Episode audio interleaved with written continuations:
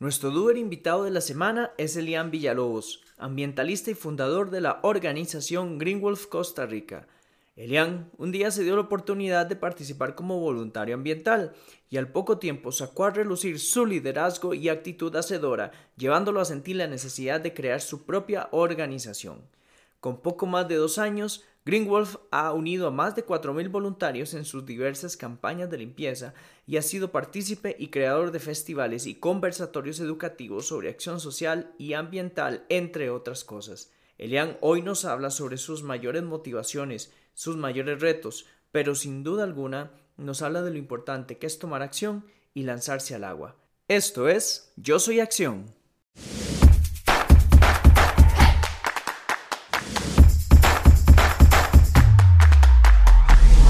Bienvenidos y bienvenidas a Yo Soy Acción, el podcast de los doers. Yo soy Jairo Agustín y este es un espacio lleno de experiencias, aprendizajes e inspiración de las personas que hacen, que actúan. Personas como tú y como yo que también han tenido dudas, miedos y desconocimiento para realizar lo que quieren en sus vidas, pero que han decidido decir sí se puede. Y todas estas historias están acá para que tú también tomes acción.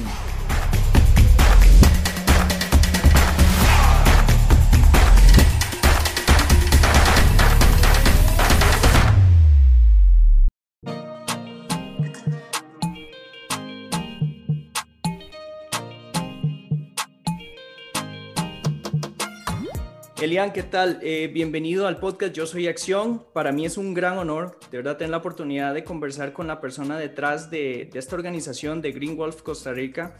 Es un honor también tener la posibilidad de hablar no solamente de la organización, sino también de vos, de, ese doer, que para mí es totalmente un doer. Es, es increíble que en dos años hayas creado esta organización y tenga tanta ramificación en lo que realizas. O sea, no solamente pensar en que Green Wolf se dedica a eh, limpiar playas y limpiar ríos. Realmente es increíble todo lo que ha logrado en dos años. Vos y tu equipo, es, evidente, ¿verdad? Pero, pero vos estás de cabeza en esto. Y la verdad que quisiera empezar esta conversación.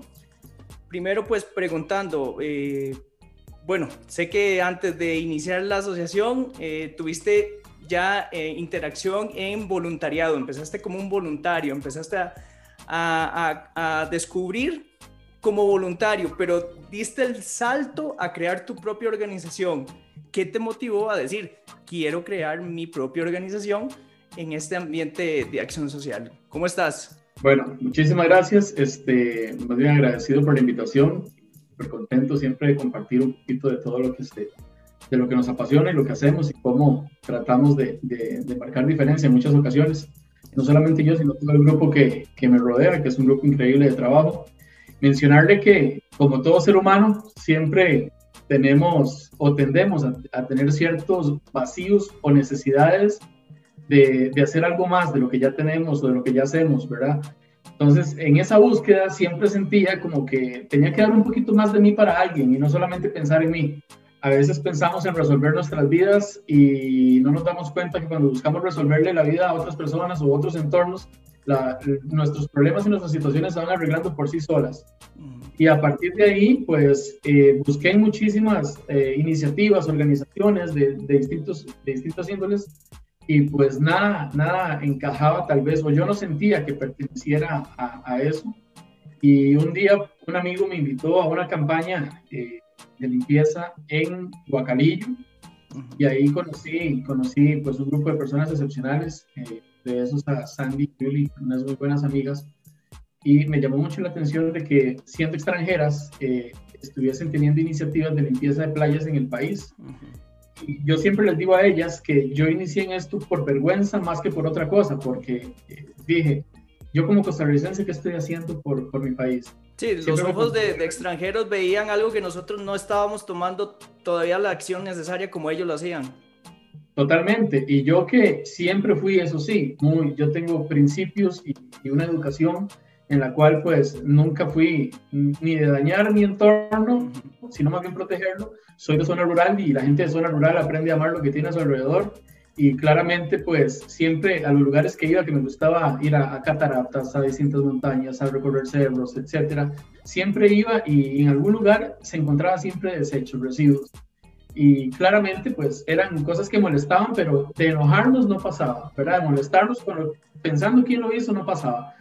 Así que en esa ocasión dije, la campaña a la que fui estuvo pesadilla, eh, sentí eh, ese, ese gusanillo, ¿verdad? De querer hacer algo más y dije, no, voy a empezar de voluntario ambiental, porque me encantó lo que vi y así fue. Este, empecé a asistir a campañas organizadas por otras organizaciones y me encantaba, me parecía una, me parecían campañas e iniciativas sumamente loables. Y después ya, mientras iba en esto, empecé a cuestionarme ciertas cosas. Eh, el por qué a los sectores donde íbamos yo nunca veía gente la, del, del, del, pueblo como tal, nunca veía locales como llaman. Eh, quién se llevaba los residuos, cómo se tramitaba todo esto. Eh, me empecé a cuestionar muchísimas cosas y tengo algo, a mí me ha costado seguir masas toda la vida.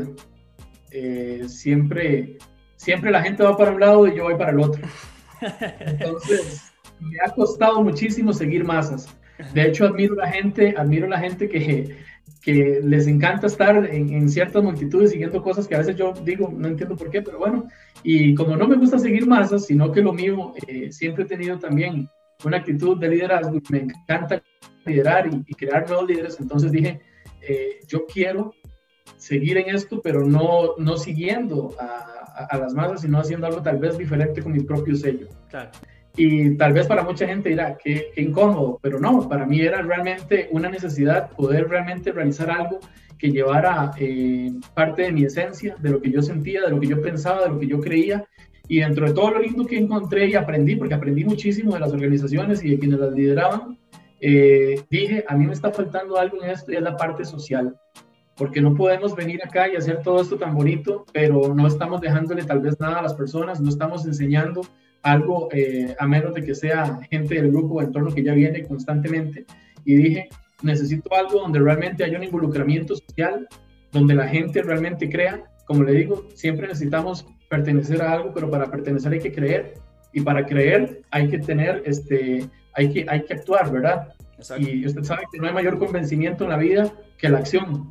Y, y parte, eso siempre nos lo enseña. Si usted quiere enseñarle a su hijo algo bueno en la vida, este, no le diga, hágalo.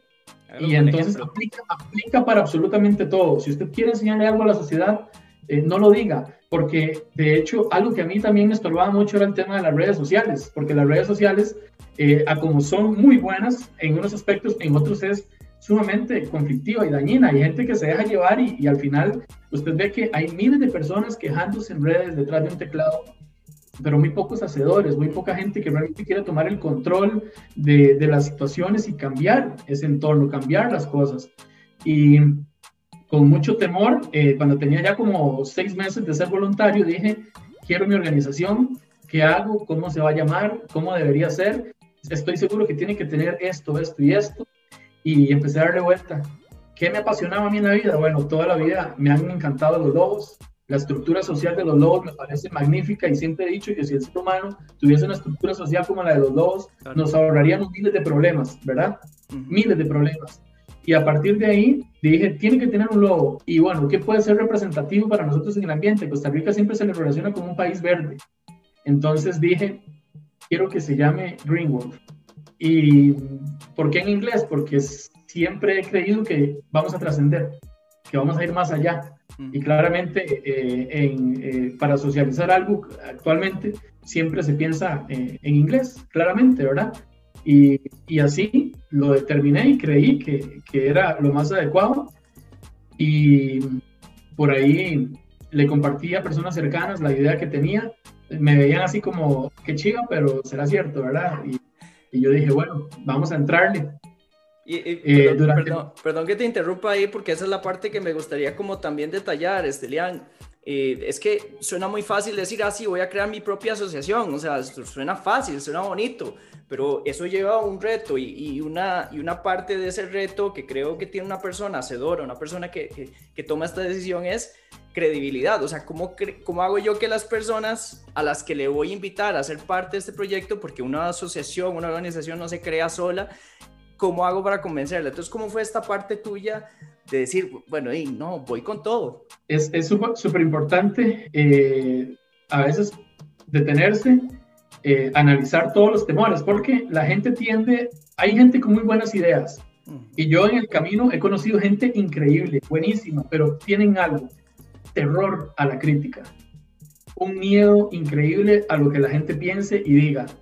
Cuando usted quiere liderar algo, tiene que romper los paradigmas y tiene que entender que se tiene que blindar ante la crítica. Hay gente que a usted lo va a amar porque de todo le sale bien y tal vez si usted tiene eh, algún problema, pues hará cosas que a la gente no le va a gustar. Pero bueno, normalmente cuando a la gente le va muy bien, eh, siempre van a haber críticos. Hay gente que no está contenta con su entorno, con su vida. Y claramente a veces ven en el éxito de otros el reflejo eh, de lo que quisieran ser y al no tenerlo, pues prefiero enojarme antes de intentar algo diferente. Claro. Entonces, todo ese entorno yo lo pensé, yo pensé en absolutamente todo eso y, y dije, no, yo voy a hacer algo diferente y sé que, sé que hay gente que va a decir que tal vez esto no vale la pena, que tal vez esto no es eh, realmente lo adecuado, pero no importa, si usted tiene convicción, si tiene pasión, eh, es importantísimo que siga hacia adelante. Y algo muy importante que usted dice, ¿cómo genera uno convencimiento? Trabaje de forma honesta para que su movimiento realmente venga a generar un cambio social. No haga algo para generar crecimiento de, o, acrecentar su ego y su imagen. Si usted quiere acrecentar su ego y su imagen, pues posiblemente esté trabajando sobre una plataforma vacía, sobre algo que no tiene los pilares fundamentales para que la organización realmente sea grande. Y, y ahí este, hay que ser muy claro, ¿verdad? Porque durante el proceso, con esos temores, eh, a veces tenemos que ser claros y humildes en que no todo lo sabemos, en que no todo lo entendemos, no todo lo comprendemos y tampoco estoy obligado a saberlo todo, ¿verdad? Porque a veces el entorno en el que crecemos, la forma en que nos educan, pues nos enseñan aspectos básicos, pero hay otras personas que crecieron en otros entornos y tienen conocimientos que posiblemente yo no tenga. Y a partir de ahí entendí, ¿verdad? Que para poder este, hacer que el crecimiento creciera, el movimiento creciera, perdón, eh, tenía que buscar personas que tuviesen capacidades variadas, distintas, pero todas con un enfoque que englobara lo que nosotros queríamos como organización. Así es que cuando empiezo por, eh, eh, en la primera campaña a la que vamos, nos arriesgamos y era la segunda campaña nacional eh, la segunda limpieza nacional por los océanos era, que era parte de lo que generaba Operation Rich Coast, que es el movimiento de una de estas amigas que le menciono, Sandy. Entonces me dice ella un diciembre, este, queremos hacerla el 12 de, de, enero, fue, sí, el 12 de enero. Le gustaría ya como, como Greenwood, ¿verdad? Porque ya tenía una semana haber presentado a la organización entre, ya antes de cumplir un año como voluntario, yo llegué a Ecotárcoles, donde unos buenos amigos y le dije a la gente, llegué con una camisa que me hice, el diseño y todo el asunto y dije, este, eh, voy, a, voy a, crear una organización, se llama Greenboard y lo que pretendemos hacer es esto y esto, les expliqué y pues ahí ya empezó, llamémoslo así, el movimiento como tal. Una semana después de esta reunión me dice, vamos a hacer la, la segunda limpieza nacional por los océanos. ¿Quiere ir ya como Greenboard? Y yo le dije, sí. Y yo dije, pucha, ¿qué hice? ¿Ahora cómo voy a hacer? ¿A quién voy a contactar? ¿Cómo voy a hacer? Bueno, no tenía idea de prácticamente nada. Entonces me creé la red social, eh, me hice un perfil en Instagram, uno en Facebook. Eh, le pedí en aquel entonces ayuda a mi novia, que todavía no era mi novia, pero le pedí ayuda para que eh, hiciéramos un flyer, que hoy lo veo y yo digo, ¿qué flyer? Y era usted. y, luego encontré una muy buena amiga que tiene una agencia y me hizo un flyer lindísimo, lindísimo. Entonces yo dije, bueno, ya la semana de haber hecho un flyer que era horrible, hicimos uno lindísimo donde invitamos a la gente a participar a ir y empezaron a escribirnos eh, de todas partes que cómo se iban a ir, este, que eh, cómo hacían para llegar, cuál era el punto de encuentro. Empezamos a coordinarlo todo. Eh, resulta que un hotel nos ayudó a darnos hidratación, este, frutas, sándwich para la gente. Faltando unos días me, me contactaron una organización canadiense y me dijo que iban 30 canadienses que querían participar por primera vez en una campaña. Eh, nosotros hicimos una, eh, llevamos dos microbuses con gente y cuando llegamos eh, al lugar de la campaña de limpieza, no se me olvida que habían como cinco busetas más que venían de, de, San Ramón, que venían de Alajuela, de Heredia, Cartago. y yo dije, wow, qué increíble. Eh, al final fue el punto donde más gente llegó en esa actividad, que eran varios puntos en todo el país. Fue el punto donde llegó más gente en esa ocasión y eso fue como una inyección eh, para decirnos, algo hicimos bien y tenemos que continuar, ¿verdad? Tenemos que continuar. Desde ese día eh, llegaron personas que hasta hoy se mantienen en la organización y que han sido pues fundamentales para el desarrollo de lo que hemos venido haciendo. Y viera que durante todo el camino es cuando yo le digo a usted cuando uno hace las cosas de manera honesta y con pasión, las cosas se van dando, desde el hecho de quién me hizo el logo, ¿verdad? Una chica Camila eh, nos regaló el diseño del logo que para mí fue precioso cuando lo vi, yo dije, este es el que quiero. Y claro, le hice cambiarla como tres veces, ¿verdad? A pesar de que este, me pasaron algunos diseños que estaban bonitos, pero hasta que en el punto y yo dije, este es el, este es el que quiero hacer. Y así con un montón de cosas más, nos han, nos han brindado la mano en muchos aspectos, desde, el área legal, de constitución como tal, para la organización. Y, y, siento que nos han apoyado de una manera increíble de todas partes. Cuando le presentamos a, a, alguna, a las organizaciones, empresas o a distintos grupos, ¿verdad? ¿Qué, qué es Greenwolf? Y empezamos a hablar sobre los enfoques, los subenfoques que trabajamos, cómo queremos que realmente eh, impactemos de forma eh, socioecosistémica el país, pues, este, o la recuperación, perdón, del país, a la gente le llama mucho la atención y creo que el 2019 fue un año increíble. Los números del 2019 a nivel de campañas, a nivel de residuos retirados de las distintas zonas, de la cantidad de niños que llevamos y educamos en distintas charlas de sensibilización ambiental, eh, de los murales que hicimos en distintos sectores del país, de cómo logramos, de cómo logramos entender que cuando usted llega a proponer a, los municipios, hay gente buenísima que quiere ayudar. De hecho, nosotros tenemos una relación lindísima con los municipios con los que hemos trabajado. Yo, yo veo cuando la gente dice es que el municipio tal no sirve y yo dije, wow, qué increíble porque yo fui, toqué la puerta, me arriesgué y hoy tengo muy buenos amigos en los distintos municipios alrededor del país y siempre tienen una mano para brindarnos apoyo y colaboración. Y eso pasa cuando usted llega a proponer soluciones y no solamente quejas. Yo creo que a veces eh, entramos, ajá, entramos en una situación que cuando trabajamos en entes gubernamentales estamos tan acostumbrados a que la gente se queje sobre lo que hacemos que al final siento que también eh, les da por decir, ah, ya yo sé lo que vienen y no quiero pues hablar más. Pero cuando usted viene y nos reta un poquito, les dice, mire, hemos notado que en la comunidad existen estos problemas. ¿Qué podemos hacer usted y yo en conjunto para cambiar eso?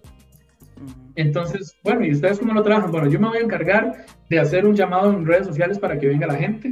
Nosotros vamos a hacer los flyers este, y todo lo que es el material eh, para redes sociales también. Nos vamos a encargar de hacer un video antes de, antes de, de la campaña donde se vean aspectos que llenan de orgullo y sentimiento de pertenencia a su comunidad y qué es lo que pretendemos de ellos. Y a partir de ahí ustedes me van a ayudar con esto, esto y esto. Juega y me dicen, le entramos y vámonos.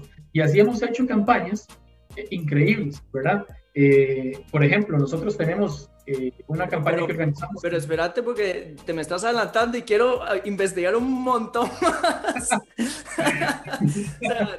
ya, ya, casi que vamos por el 2021 y, no, y yo no quiero irme al 2018. no, es que, es que sabes qué pasa, Elia, que, que eh, evidentemente ya, ya con solo lo poquito que hemos hablado, me has demostrado que eres una persona de acción y te has ido pum, pum, pum a, a hacia, hacia lo que sigue y lo que sigue, pero, pero es que a mí me interesa entender cómo fue que de pronto estás en una campaña con buses de aquí, de aquí, allá, con un montón de gente, o sea, ¿no te abrumó ese momento? ¿Estabas preparado? ¿Quién te ayudó? ¿Cómo, cómo fue ese primer inicio? Porque de ahí viene todo ese impulso que te ha llevado a lo que han hecho, o sea, y, investigando un poco de, un poquito de lo que he visto nada más, o sea, están en océanos, están en limpieza, están en festivales de, ambientales, o sea, es, una, es una criatura enorme la que tienen en dos años. Pero ¿cómo fue ese momento? O sea, no llegó un punto en donde al principio dijiste, eh, ¿qué hice? O sea, o ¿cómo voy a hacer con esto? ¿Cómo fue ese momento? Porque me parece, me, suena todo lindísimo y sé que el, el camino en dos años ha sido bueno, pero tuvo que haber ahí como que algo que te haya dicho, o sea, ¿qué hice? ¿O hacia dónde voy con todo esto? No sé, ¿cómo fue ese, ese arranque? Porque es lo que me preocupa, ¿cómo fue ese arranque? De hecho, nosotros sentimos un año, porque el 2020 siento que no pudimos aprovechar todos los planes que traíamos, ¿verdad? Claro, claro. El 2020 fue un año que nos limitó un montón con, con, todo lo que queríamos, pero bueno, creo que 2019 sí fue un año mágico, eh, porque yo, yo, presento en 2018, el 15 de diciembre de 2018, en Conocidos, presento el proyecto y menos de un mes después ya estoy en la primera campaña. Claro que sí, cuando yo me despierto un día por una llamada telefónica y me dicen van 30 canadienses y por allá me contactan, y yo dije, ese fue el punto. Ahora que usted menciona eso me hace mucha gracia porque yo tenía, dije, yo creo que llegan 40, 30 personas. y entonces yo dije, eh, le dije a la gente del hotel que nos estaba brindando apoyo, mire, van 30, 40 personas, perfecto, nosotros vamos a tener eh, hidratación, les vamos a tener la fruta, les vamos a tener sándwich, etcétera. Van a haber unos cuadraciclos que les van a ayudar a trasladar todos los residuos y yo, buenísimo. Cuando me empiezan a contactar y contactar, yo le dije a ella, mire, creo que van 90 personas, ¿verdad? Uy, me dicen, déjeme correr para ver cómo hacemos, ¿verdad? Porque ya teníamos todo comprado y presupuestado para el grupo de 30-40. Pero bueno, al, día siguiente me llaman y dicen, no, solucionado, ya puede venir. Bueno, al final no fueron 90, fueron más de 130 personas, ¿verdad? Entonces, recuerdo, recuerdo, recuerdo ver la cantidad de gente. De hecho, hay una foto súper chiva porque eh, yo me paro, va mi sobrina, yo me paro con ella en la foto aquí al centro y toda la gente alrededor, este, y se ve esa cantidad de gente, ¿verdad? En una, en una sola foto. Y de hecho, un chico que no recuerdo el nombre, no sé, no sé quién es, nunca lo he visto. Él hace un montaje de esa foto, pone un grupo donde están todos los Avengers juntos, ¿verdad? Y abajo todo el grupo de voluntariado de Green Wolf y la foto causó mucho revuelo a la gente le encantó y por ahí la andaban compartiendo de, los que fueron por primera vez a la campaña. De hecho, yo tengo una hoja donde están los nombres de todas las personas que fueron por primera vez a esa campaña y, y me pongo a ver, eh, para los canadienses que ya no están, cuántos continúan hoy, cuántos también de esos eh, tienen algunos ya organizaciones en sus distintas zonas donde viven y me parece, me parece lindísimo, pero como dice usted, previo a eso yo claramente estaba un poco asustado. Yo estaba, bueno, con, mi novia, que es mi novia actualmente, yo estaba con ella en ese momento y dije, no sé qué voy a hacer. O sea, veo que ya es demasiada gente. Eh, me, me, preguntaban, o sea, el teléfono eran preguntas y preguntas y nosotros pues aprendiendo sobre la marcha. Y creo que es parte de algo que nosotros tenemos que aprender y es, siempre lo leemos, y decimos, claro, yo lo voy a hacer, pero después lo frenamos, es tirarse al agua, como decimos popularmente. Uno tiene que tirarse al agua y ya estando ahí, este, ir tratando con lo que se venga. Sí, el camino va apareciendo esa gente o esas herramientas.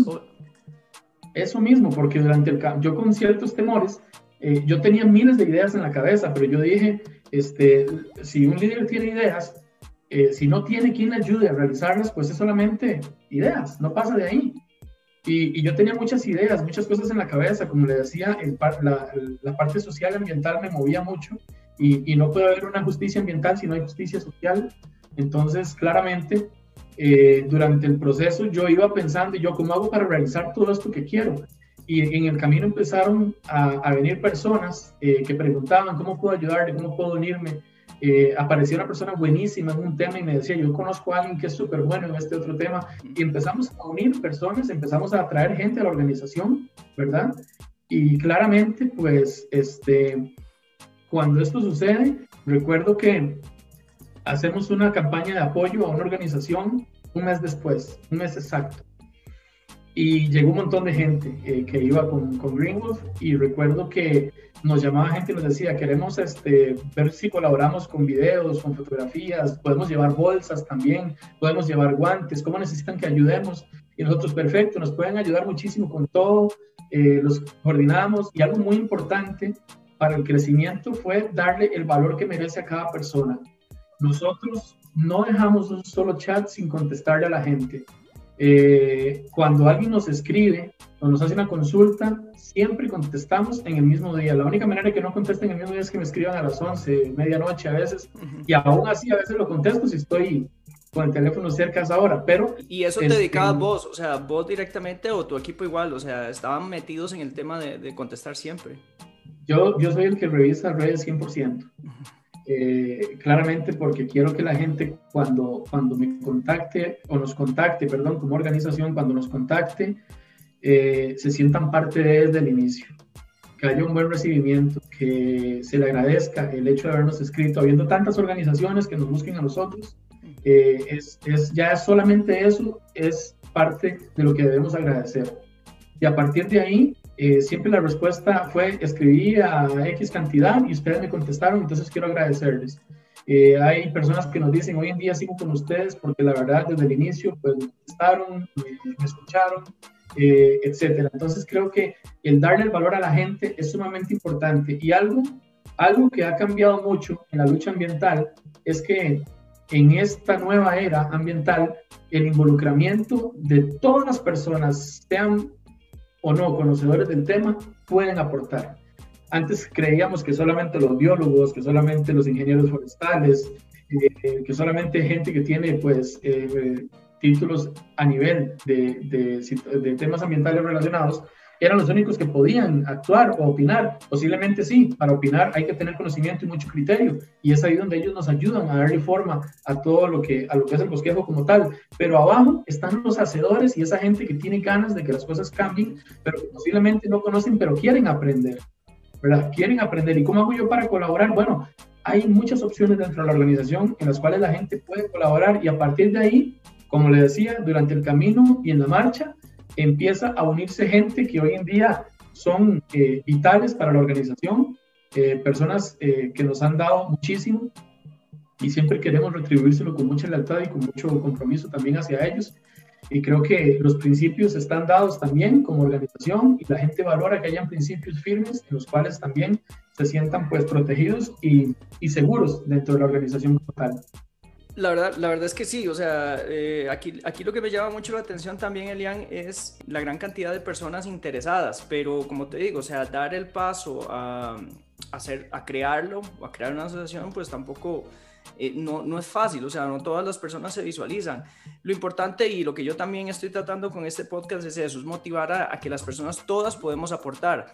Esto, esto es un comentario realmente muy personal, pero yo, yo creo que eh, yo admiro a todas, a todas las asociaciones que existen eh, en, en, esta necesidad que tenemos de país, obviamente de, de mundo, en tener los lugares limpios y, y hacer concientización y todo.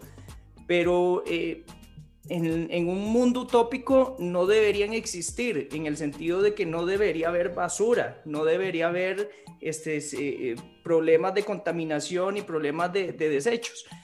¿Cómo están ustedes? Porque yo sé que ustedes también están entrando en el tema educar a las personas, pero ¿cómo, ¿qué está faltando todavía para que un país como el nuestro, que a nivel, eh, a nivel mundial es considerado un país verde y un país que lucha por el tema del ambiente, aún nosotros como sociedad sigamos tirando basura, sigamos matando animales, sigamos deforestando.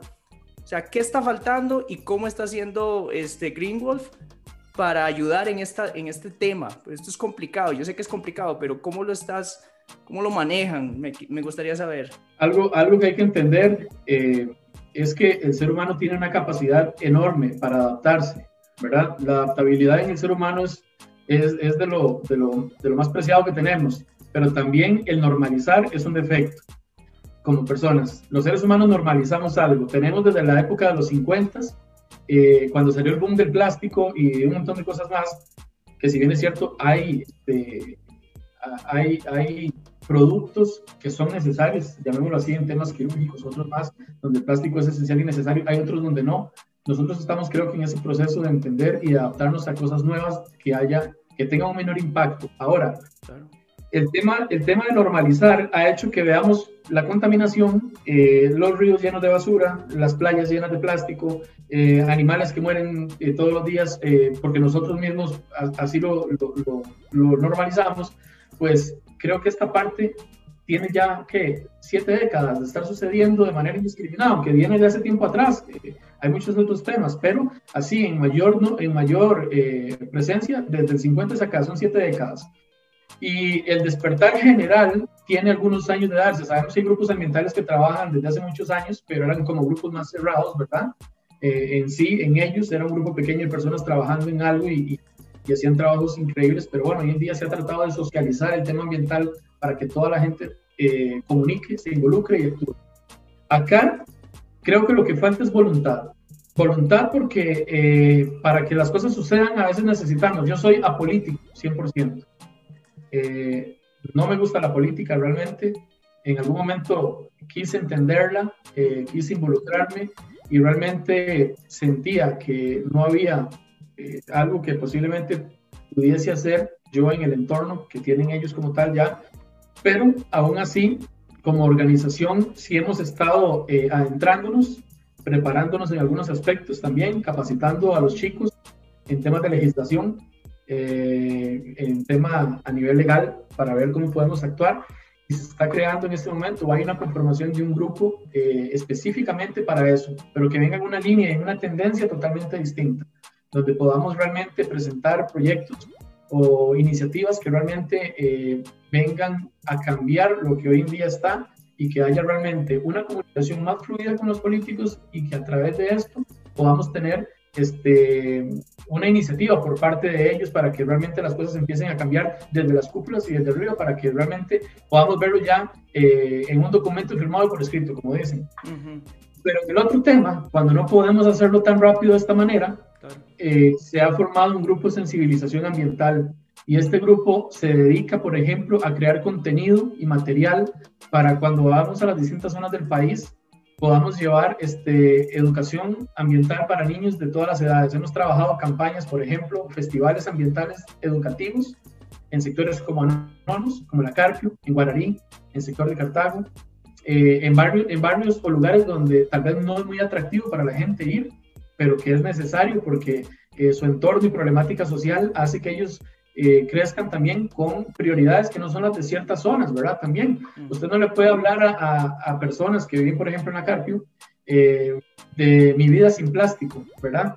Quienes pueden cambiar su consumo de plástico eh, tiene un poco más de poder adquisitivo. Hay sectores donde usted no puede decirle, no, no puedo utilizar esto o esto o aquello porque eh, realmente vamos a estarlo limitando a algo que tampoco tiene la capacidad para adquirirlo. Entonces, tenemos que empezar a ver cómo hacemos para impactar estas zonas, pero desde otra temática.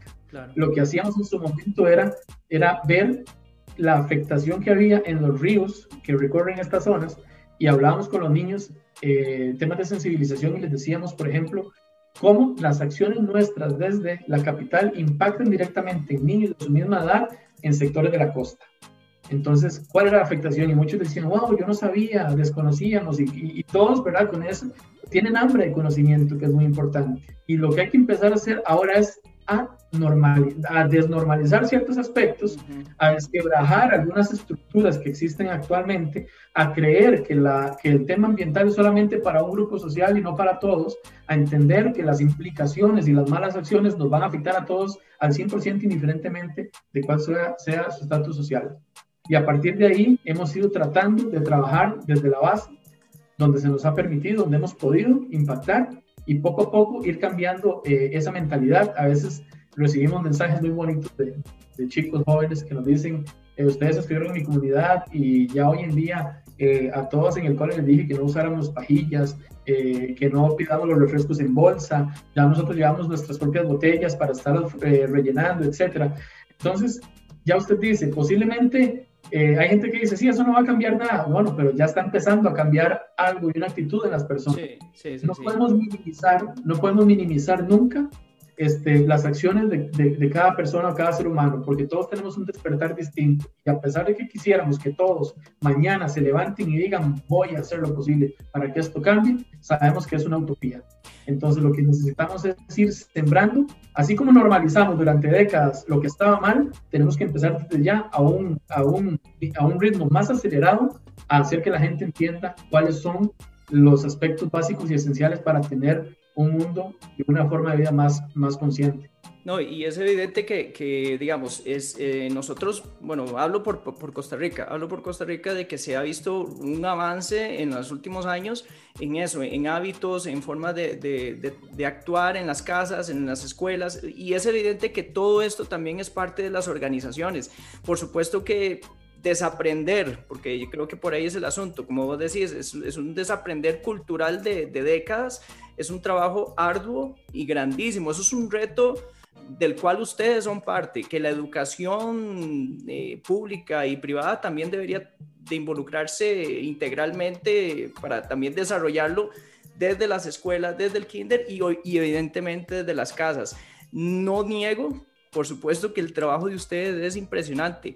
Ahora, Elian, ese no es el único reto que ustedes tienen que ya me parece mm, grande, o sea, ya me parece grande el, educar, pero es que se han metido a hacer festivales ambientales conversatorios, campañas organizadas, asistidas, o sea, que no hacen, ¿verdad? O sea, yo, yo, no, yo me sorprendo que en dos años y que además uno eh, grave con la pandemia, donde no se podía hacer todo lo que venían haciendo, ahora este reto de, cómo, cómo volver a campañas en, en modo burbuja, ¿verdad? O sea, ¿te habías visualizado cuando decidiste iniciar eh, la organización que ibas a lograr todo esto en dos años o que, o que ibas a crear este monstruo positivo ambiental eh, llamado Green Wolf en dos años? ¿Todo lo que has hecho lo, lo habías visualizado o todo se fue dando en el camino?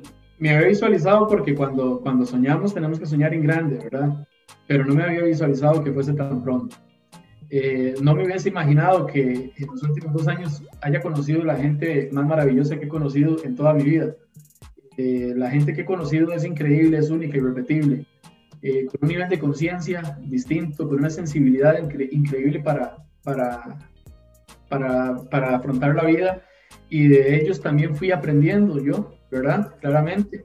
Eh, como dice usted, sí visualicé a futuro porque lo soñaba y así lo quería. Y cuando tenemos una mente positiva siempre creemos que las cosas van a ser como esperamos, pero no me imaginaba que fuese tan rápido, no me imaginaba que, fuese a conocer tantas personas en, este, en estos últimos dos años.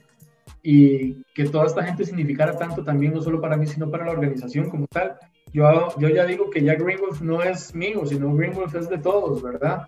Eh, fue un sueño mío, fue un anhelo mío, fue una iniciativa mía, pero hoy en sí Greenwolf y yo comparto todo lo que es Greenwolf con toda la gente que se pone. Y, y claramente, este, dentro de lo que soñaba, pues lo soñaba, pero no tan pronto. Eh, ¿Cuántos son ahorita en, el equipo como tal? ¿Cuántos, ¿Cuántos son, digamos? ¿Cuántos funcionan como equipo? Eh, podemos hablar que operativamente son cerca de 15 chicos, operativamente, pero eh, la fuerza de voluntarios es bastante. Por darle un ejemplo, solamente en grupos de WhatsApp son más de 1.300 chicos lo que tenemos. en diferentes grupos de WhatsApp, ¿verdad? Que van desde el tema de, tenemos cuatro grupos que son para solamente temas de ambientales, campañas, reforestaciones, eh, festivales, tenemos un grupo que trabaja el bienestar animal, otro grupo que trabaja la, parte social, otro que trabaja el tema de, este, de arte, empoderamiento femenino, otro grupo, y prácticamente en todos hay una cantidad considerable de personas, ¿verdad? Entonces, eh, como le digo, creo que hemos ido tratando de redireccionar o de, o de crear distintas ramas que vayan eh, abarcando lo social y lo ambiental y algo eh, súper importante es que la gente ha creído, que era lo que yo siempre decía desde el inicio, para, para pertenecer a algo hay que creer. Y al ver los que pertenecen hoy en día, sí, quiere decir que, cree, que, creen. Increíble. Estoy como anodado y con ganas de conocer mucho más, sobre todo de vos y de, de esa, de esa este, personalidad, porque creo que eso es lo que ha tenido también mucho de éxito en la organización. Creo que las personas, me imagino, eh, las personas que trabajan con vos tienen, tienen que tener esa misma sinergia, ¿verdad? Si no, no funcionaría. Este, ¿Qué tan importante ha sido eso? Conseguir las personas indicadas para, para que el trabajo avance. ¿Y cómo las consigues? es súper importante porque hay algo esencial y es que para poder trabajar en temas ambientales hay que trabajar en ambientes seguros y sintiéndose en paz que lo único que a usted le quite a veces el sueño sea cómo hago para que esto se realice, ¿verdad? Pero no podemos tener personas eh, con actitudes tóxicas en la organización.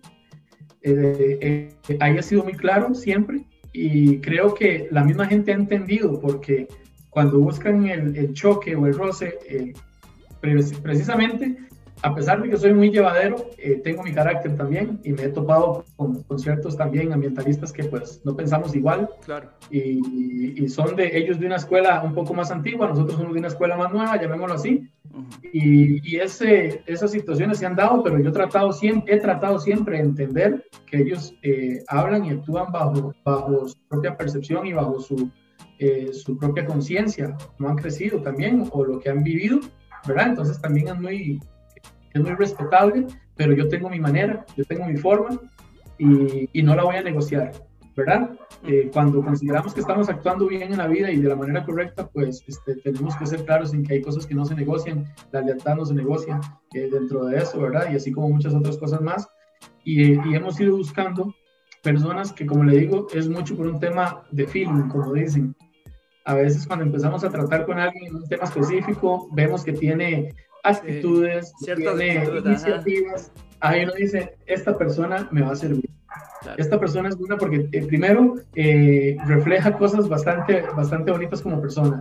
Se ve que es, una, que es alguien con una gran sensibilidad, se ve que tiene iniciativa, eh, que es proactiva, que realmente cree y es apasionada. La pasión en lo que hacen para mí es importantísimo. Y conforme a eso, se ha ido seleccionando la gente que hoy en día tenemos, ¿verdad? Y hay gente que tiene pues mucha pasión. importantísimo, en una gran mayoría son van desde los 18 años a los 35, por ejemplo, que es el mayor grupo que tenemos actualmente, y un 70% son mujeres. Un 70% es, es, es, increíble y es ahí, siempre hemos dicho que nosotros los hombres tenemos, eh, nos cuesta comprender algunas cosas o entenderlas como las entienden las mujeres, porque las mujeres tienen un, desarrollada eh, un, un, tema de sensibilidad mucho más, es mucho más profunda que la nuestra de, adaptabilidad, son más fuertes de lo que la sociedad cree, o sea, son sumamente fuertes. Y apasionadas. apasionadas en lo que hacen, ordenadas, eh, y tienen una fuerza interior increíble, que siento que todavía no la han explotado totalmente y cuando lo hagan, eh, posiblemente algún día estemos gobernados por mujeres en todo el mundo, pero realmente tienen una fuerza interior que a mí en lo personal me asombra. Y creo que parte de esa sensibilidad de ellas las hace siempre ver cómo actuar en espacios donde puedan eh, generar cambios significativos. Entonces, a partir de ahí han encontrado muchas de ellas en Greenwolf esa oportunidad y hoy en día por eso tenemos un 70% tanto de líderes, eh, lideresas perdón, y, y voluntarios, ¿verdad? Que son mujeres. Qué bueno. Y es cierto, o sea, la verdad que la mujer tiene ciertas características que hacen que, bueno, que los proyectos tengan como más orden del que a veces muchos hombres no. Y, hay, que, hay, que hay que cambiar eso también, porque los hombres podemos, pero eh, nos, nos educaron de una manera y a las mujeres de otra, ¿verdad? Pero creo que estamos en una etapa crucial y lindísima en la cual podemos cambiar todo eso. Creo que podríamos trabajar totalmente de la mano con las capacidades que ambos tenemos y desarrollar aquellas que tenemos ahí, pues dormidas, pero que precisamente las podemos desarrollar, ¿verdad? Y esa parte creo que para mí es sumamente interesante. No, y es un buen complemento siempre las mujeres y los hombres trabajando eh, con sinceridad y con, y con claridad, eh, pues un gran complemento para crear proyectos grandes. Este, Elian, bueno, para ir terminando, porque de verdad me encantaría que tuviéramos dos, tres horas para hablar pero como te digo, yo soy eh, consciente del tiempo y quisiera como saber un poco, digamos, qué, qué están haciendo ahora para reinventarse, entre comillas, con el tema eh, pandemia, para continuar realizando campañas en estos momentos y si tienes algún proyecto futuro, algo ya en la mente, ya algo donde estás diciendo, bueno, ya Green Wolf va para este siguiente paso, ¿cómo, cómo está ese asunto? Bueno, eh, actualmente bueno, si revisas redes, en 2020 estuvimos sumamente activos eh, a, nivel de virtualidad. Generamos muchísimo contenido, distintos webinars de temas sumamente eh, interesantes, donde traíamos a expertos en la materia, no solamente gente que conoce, sino expertos que están de lleno eh, a nivel país trabajando en temas específicos como el tema de minería, como temas este, relacionados a los ecosistemas marinos y muchos otros temas más, ¿verdad? En los cuales estuvimos sumamente activos para que la gente pueda informarse, para que la gente esté también constantemente alimentando la mente, ¿verdad? Y este, actualmente eh, empezamos, junto con otras organizaciones hermanas, eh, empezamos lo que son campañas en burbujas. Este 23 pasado Tuvimos una campaña que resultó lindísima con estas organizaciones, la hicimos de forma conjunta, nos salió súper bien y ya estamos coordinando otra para el mismo sector. Y esta eh, vamos a tratar de, de, impregnar un poquito la parte social, queremos hacer, eh, llevar unas ayudas sociales a la zona para generar un poquito de acercamiento, de empatía con la comunidad, conocerlos un poco más eh, y a partir de ahí continuar con un proyecto que tenemos que queremos darle continuidad y se había dejado un poco atrás por tema de pandemia, que es la restauración ecosistémica en el sector de Guacalillo y Bajamar, que es prácticamente eh, en el Pacífico Central y se pretende, ojalá, la recuperación de cerca de 38 hectáreas de costa. Lean, eh, de verdad que quiero demostrarte con toda sinceridad mi admiración. Soy un asiduo de que de verdad eh, hacer voluntariado es hacer voluntariado para uno es un crecimiento, para uno es un aprendizaje, pero sin duda alguna este, reconocer a las personas que están detrás de eso es, es muy valioso Sé que lo sabes, pero definitivamente sos una persona hacedora, una persona de acción y te admiro por todo lo que has logrado en este corto tiempo. Deseo que la verdad que lo que venga en adelante sea mucho más grande. Ah, bueno, no me has comentado futuros, proyectos futuros, pero a futuros, digo yo a largo plazo, no sé, dos, tres años. Queremos tener una casa, eh, la casa Greenwolf, que sería una casa que se dedique a desarrollar educación educación para personas de todas las edades. Queremos financiar proyectos en los cuales podamos llevar niños de todas las escuelas de escasos recursos a recibir educación ambiental. Eh, queremos recuperar ecosistémicamente varios sectores de la capital y a, través de esto eh, en la Casa Greenwood también traer eh, voluntarios nacionales e internacionales que trabajen en ciertos sectores del GAM donde creemos que hay muchísimo potencial para poder trabajar la recuperación de, de no solamente ciertas zonas, sectores boscosos, montañosos, sino también áreas eh, de los cauces de los ríos. Entonces, el sueño nuestro es tener una casa, que es la casa Greenwolf. Eh, vamos con ese sueño así en grande y espero pronto algo suceda para que podamos tenerlo.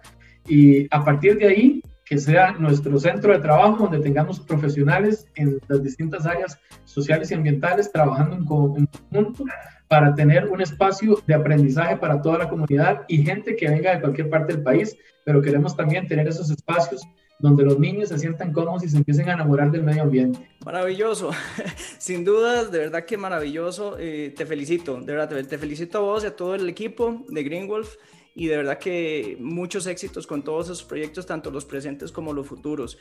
Un completo doer, no hay dudas que eres un doer y de verdad que gracias por aceptar eh, la invitación a ser partícipe de este proyecto que también pues es nuevo y, creo en él y creo que por, eh, por la transmisión que pueden tener las personas invitadas, muchas personas también van a tomar acción.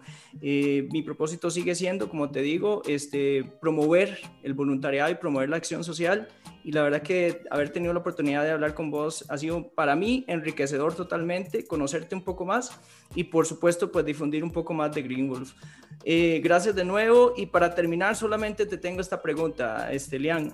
Definitivamente acción es el componente que a mucha gente le ha faltado para realizar sus proyectos o para realizarse en la vida. Para vos, ¿qué significa tomar acción? Para mí tomar acción es eh, pasar de las palabras a los hechos y construir aquello que siempre he soñado a través de mis propias manos. Creo que muchas veces hablamos de accionar de una u otra manera, pero no podemos, no podemos hablar de algo si no lo conocemos, no podemos cambiar algo si no nos adentramos. Y para cambiar las cosas tenemos que conocerlas, conocerlas perdón, y ir a cada sector, aprender de su gente, aprender de cuáles son sus carencias, de cuáles son sus áreas de oportunidad de mejora, cuál es su mayor fortaleza y a partir de esto empezar a trabajar en conjunto para crear este, ese, ese ambiente o darle forma a esos sueños que tenemos. Para mí la acción prácticamente, como le dije, es el mayor generador de convencimiento en la sociedad.